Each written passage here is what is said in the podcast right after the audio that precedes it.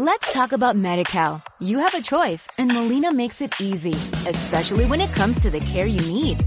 So let's talk about you, about making your life easier, about extra help to manage your health. Let's talk about your needs now and for the future. Nobody knows MediCal better than Molina. It starts with a phone call. Call 866-420-5330 or visit meetmolinaca.com. Let's talk today.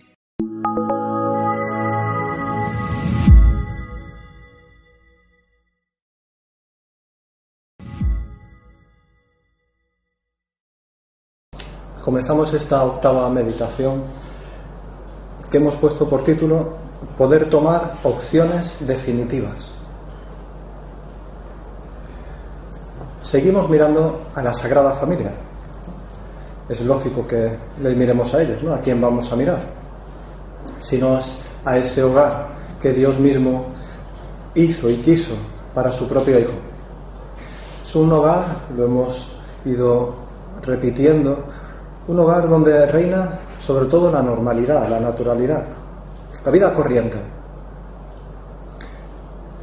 En realidad, la vida cristiana no es más eso, que la pura naturalidad de vivir como personas creadas por Dios, como hijos de Dios.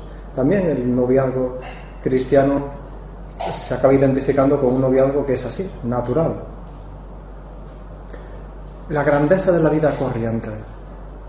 Así titulaba San José María una de sus homilías de un modo resumido que explica que la vida corriente, aunque pueda parecer lo contrario, pero tiene la grandeza de las cosas de Dios, de las cosas sencillas, de las cosas cotidianas, pero llenas de Dios, llenas de lo sobrenatural.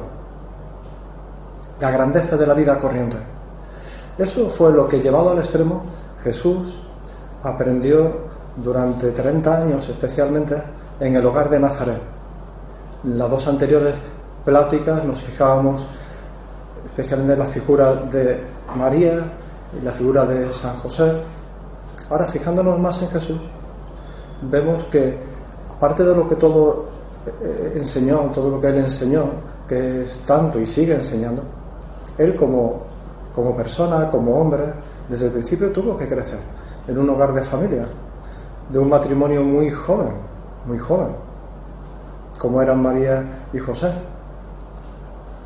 Y aprendió, y de él aprendemos, de esos años de vida oculta, que Dios está en todas las circunstancias, pero especialmente en la vida corriente, en la vida ordinaria, en la vida normal. Y así también se forja el noviazgo. Por supuesto que hay momentos bonitos y momentos grandes, pero el verdadero amor se tiene que notar cuando no hay nada especial, quizá, que celebrar, no hay nada llamativo, no hay, nada extraordinario. Ese es el verdadero amor, el más auténtico, el más limpio, el que sale con más naturalidad.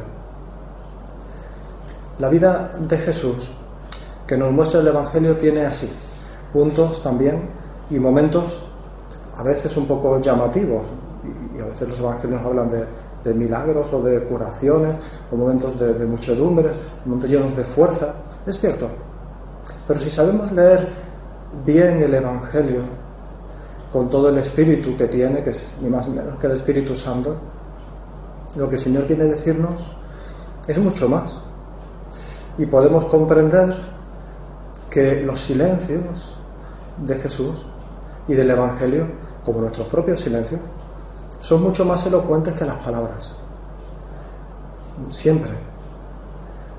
Lo vemos en la propia vida de Jesús en el sagrario, que es como se queda. Y mucha gente que, no digo yo que se enfade, pero ¿por qué Dios no me habla más claro?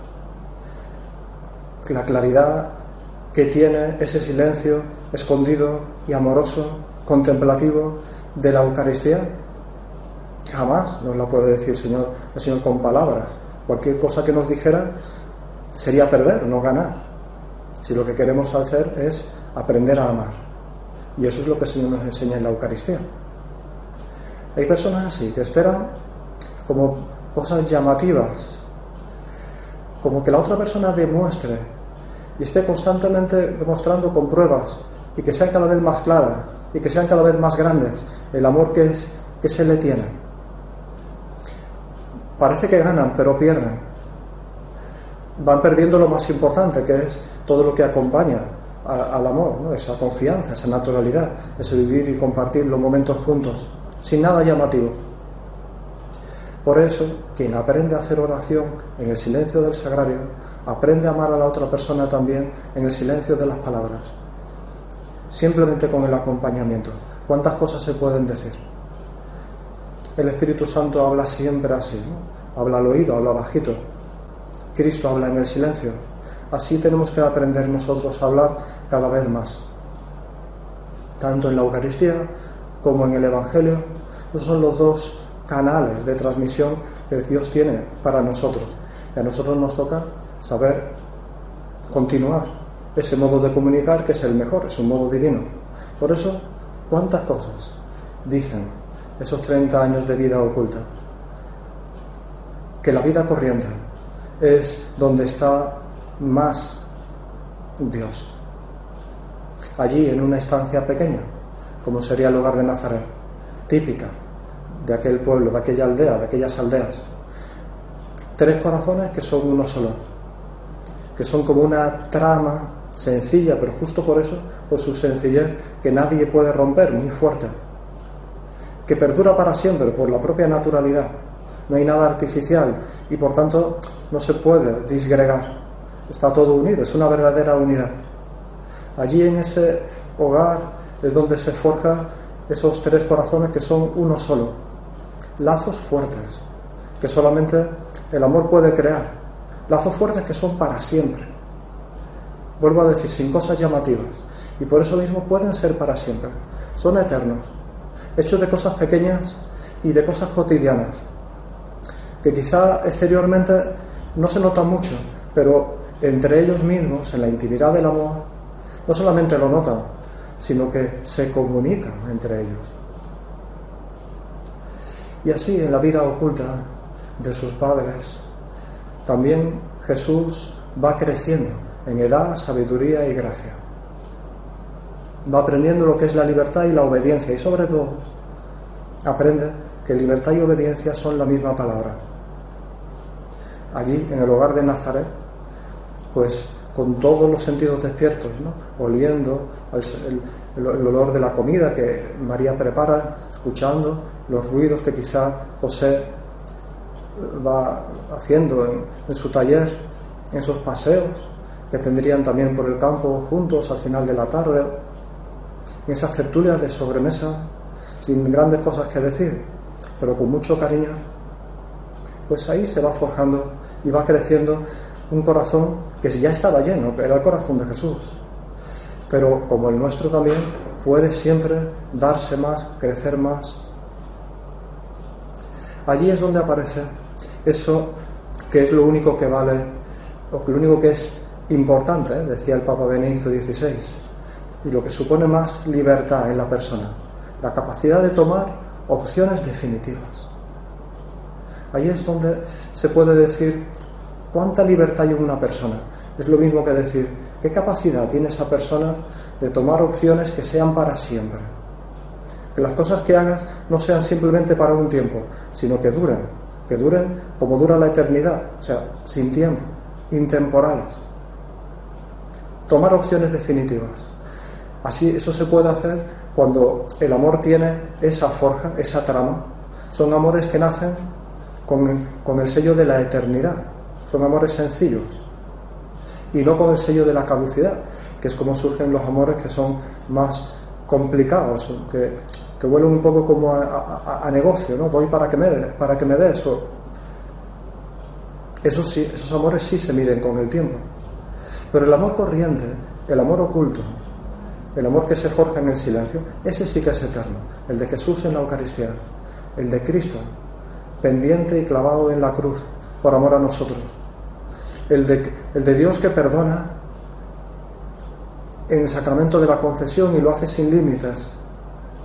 Tantos ejemplos que Dios nos va mostrando de un amor verdadero y que es para siempre. Esa capacidad la tenemos.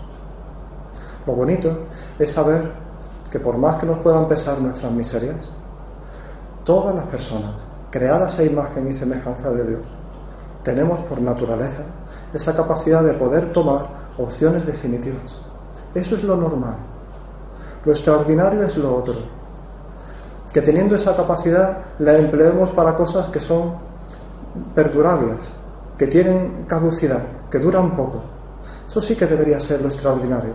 Lo normal es que nuestros compromisos, pequeños o grandes, sean para siempre.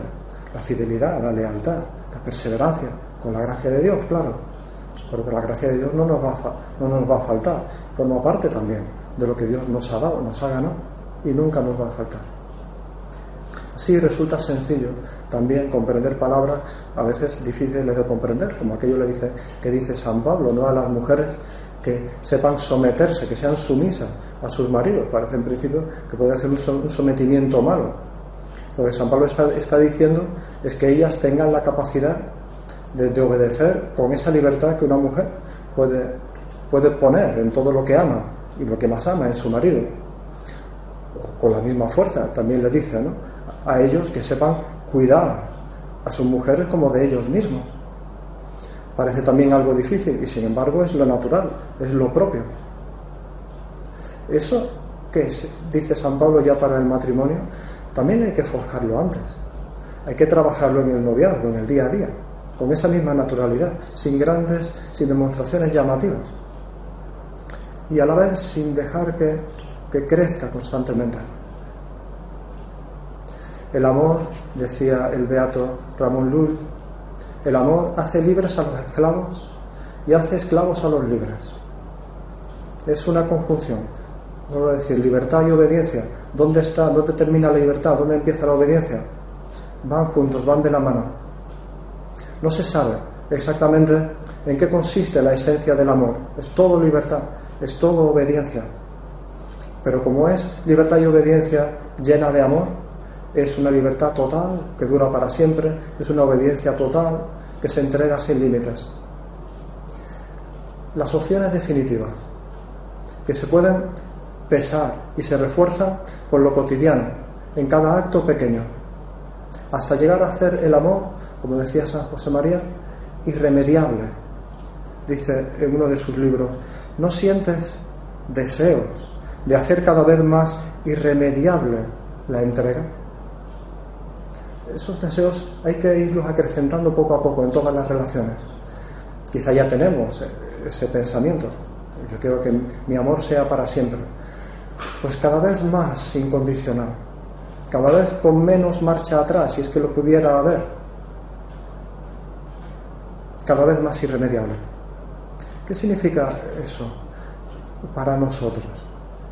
Confiar siempre más y pedirle al Señor cada vez más confianza. No dudar, no mirar atrás, no mirar atrás, como esa imagen que nos presenta la Sagrada Escritura de la mujer de Lot. Algo tan sencillo, aparentemente, pero siempre el demonio, padre de, la mentira, padre que nos inocula ese pecado original que llevamos, ¿no?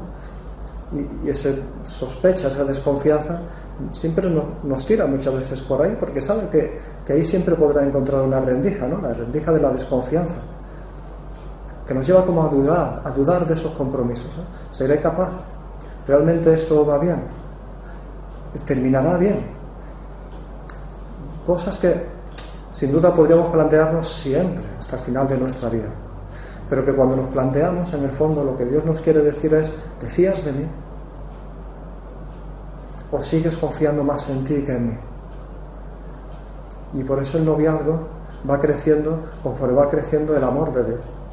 Y la confianza en el noviazgo, en la medida que van creciendo, la confianza en Dios. De uno y de otro, de los dos. De la relación de los dos. Por eso vale la pena, es lo posible y es lo normal tener ese tipo de compromisos que duran para siempre. Es verdad que eso supone, y en nuestros tiempos, quizá más, tampoco me atrevería a decirlo, no, lo sé, tampoco yo he vivido otros tiempos, pero es, la, es lo que se suele repetir en nuestros tiempos, quizá supone ir todavía más contracorriente cosa que es propia ya de toda persona cristiana, llevamos dos mil años igual, ¿eh? Yendo en contra, contracorriente de muchas cosas del mundo.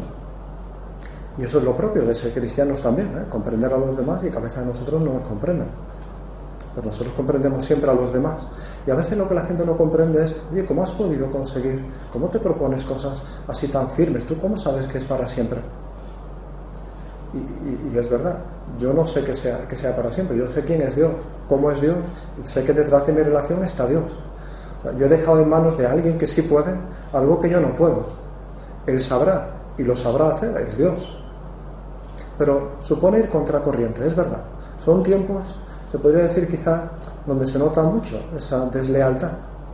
El miedo al compromiso, es como una pandemia que lo llena muchas veces todo y nosotros vivimos en ese mundo, con lo cual no podemos pretender que tampoco a nosotros nos pueda venir como idea, aunque a nuestro alrededor vemos, y bueno, y a mí me tocará también, me contagiaré de eso. Bueno, no hay que tener miedo. La perseverancia es algo que sabemos que nos da Dios, que hay que pedir, que hay que pedir constantemente. Lo único que, hemos de procurar es tener ese corazón verdaderamente preparado, ser verdaderamente humildes, y enamorarnos cada día, la perseverancia. En Camino, el libro de un libro de San José María Escriba, termina el último punto de Camino. El último capítulo ya lo dedica íntegramente a la perseverancia, es un capítulo muy bonito, pero en concreto el último punto reasume muy bien el sentido y la naturaleza de esa perseverancia, de esa fidelidad. Dice así, que cuál es el secreto de la perseverancia ¿eh? que es una pregunta que muchas veces nos, hacemos. Oye, ¿cómo se consigue esto de ser fiel para siempre? ¿Cuál es el secreto? ¿Cuál es el secreto de la perseverancia? El amor. Enamórate y no le dejarás. San José María lo aplica a Dios, pero por lo que hemos repetido ya varias veces, igual que lo podemos aplicar a Dios, por el mismo motivo, directamente como cristianos que somos, lo aplicamos a nuestra propia vida, a nuestras propias relaciones. ¿Cuál es el secreto de la perseverancia en el noviazgo?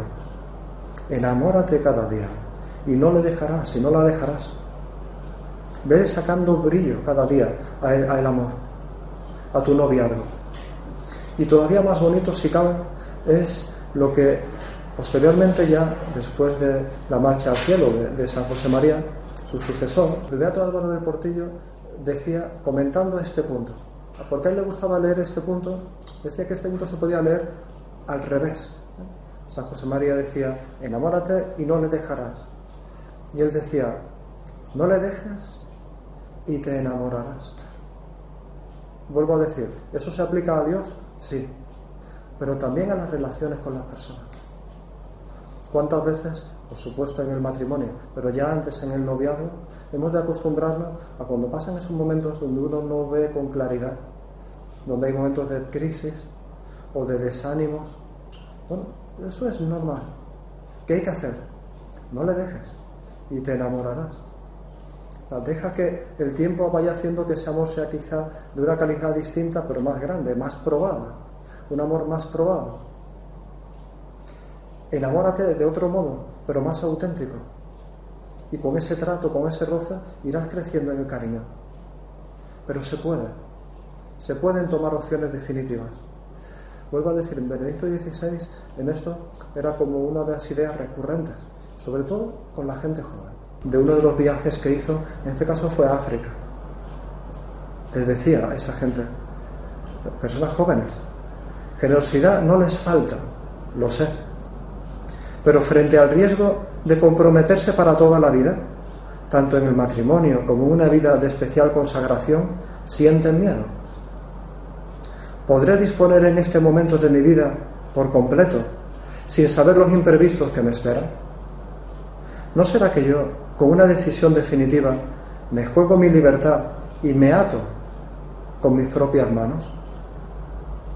Estas son las dudas que los asaltan y que la actual cultura individualista y hedonista exaspera. Pero cuando el joven no se decide, corre el riesgo de seguir siendo eternamente niño.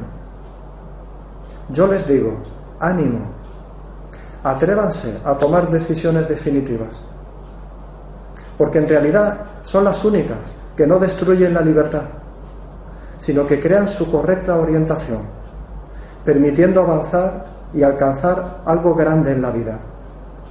Sin duda, la vida tiene un valor solo si, tienen el coraje de la aventura la confianza en que el Señor nunca los dejará solos.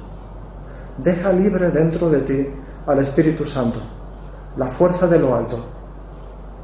Confiando en esta fuerza, como Jesús, arriesgate a dar este salto, por decirle así, hacia lo definitivo. Y con él ofrece una posibilidad a la vida. Esta es la vida que merece la pena vivir y que les deseo de corazón. Son muy bonitas esas palabras de Benedicto XVI. Ya digo, de un modo u otro, pero con palabras parecidas. Repitió bastantes veces. De alguien que él mismo lo hizo. Y sobre todo que supo que Dios lo había hecho antes ya. Y por él y por nosotros. ¿Por qué podemos hacerlo nosotros? Porque Dios ya lo ha hecho antes.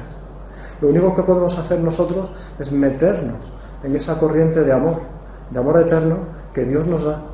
Y de ese modo, claro que podemos. Y así la vida es grande. Y tiene esos elementos ¿no? de riesgo, de aventura, de confianza.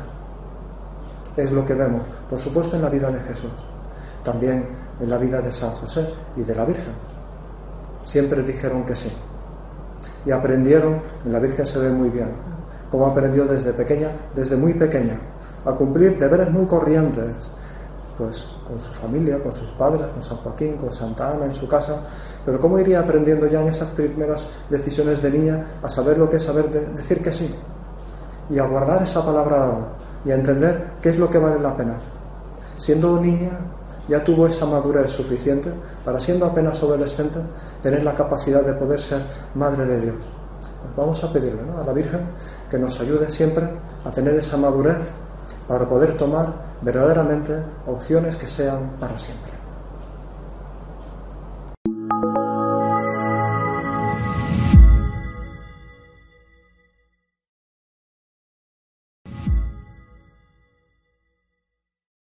Let's talk about MediCal. You have a choice and Molina makes it easy, especially when it comes to the care you need.